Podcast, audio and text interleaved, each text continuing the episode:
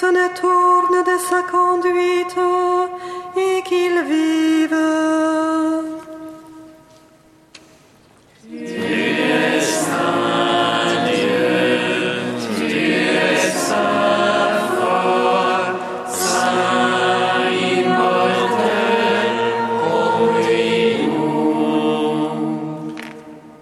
Le Seigneur soit avec vous. De Jésus-Christ selon Saint Luc. Gloire à toi, Seigneur.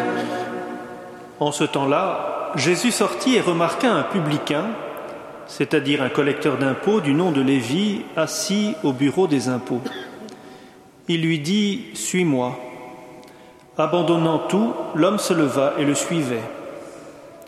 Lévi donna pour Jésus une grande réception dans sa maison. Il y avait là une foule nombreuse de publicains et d'autres gens attablés avec eux. Les pharisiens et les scribes de leur parti récriminaient en disant à ses disciples Pourquoi mangez-vous et buvez-vous avec les publicains et les pécheurs? Jésus leur répondit ce ne sont pas les gens en bonne santé qui ont besoin du médecin, mais les malades. Je ne suis pas venu appeler des justes, mais des pécheurs, pour qu'ils se convertissent. Acclamons la parole de Dieu.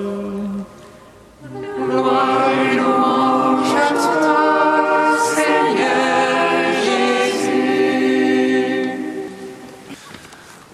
à points sur cet évangile de la conversion de Lévi, le publicain, le collecteur d'impôts, voleur et collaborateur de l'occupant.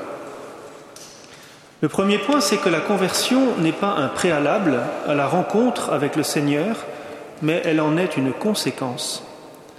Jésus n'a pas attendu que Lévi fasse de l'ordre dans sa vie pour le visiter.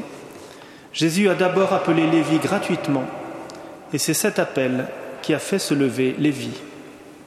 Comme l'a écrit le Père Sesboué, quand la sainteté et la justice divine se font miséricorde et amour, le cœur du pécheur craque, il est séduit et se rend.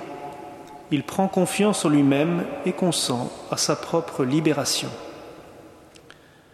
Le deuxième point, c'est que toute conversion est une fête. Lévi donne pour Jésus une grande réception dans sa maison. Il y avait là une foule nombreuse de publicains et d'autres gens attablés avec eux, nous dit notre évangile. Quelle est belle et contagieuse, frères et sœurs, cette joie de Lévi de se savoir pardonner.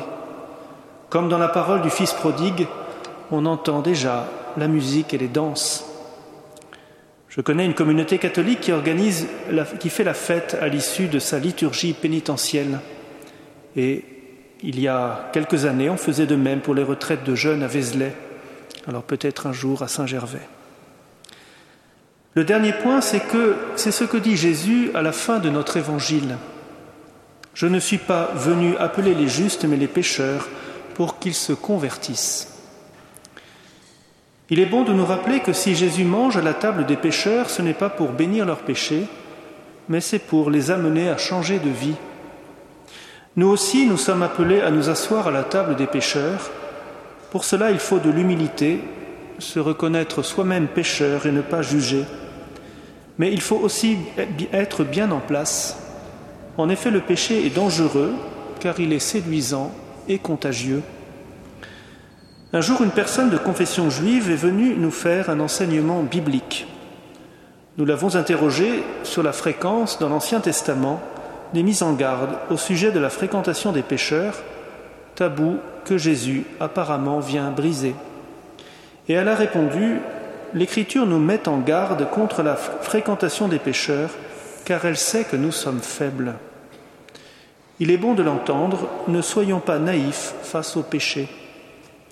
Dans le pardon des péchés, Dieu ne nous donne pas la grâce bon marché, comme l'appelait le théologien protestant Dietrich Bonhoeffer. Pour lui, la grâce bon marché, c'est le pardon du péché, mais pas du pécheur.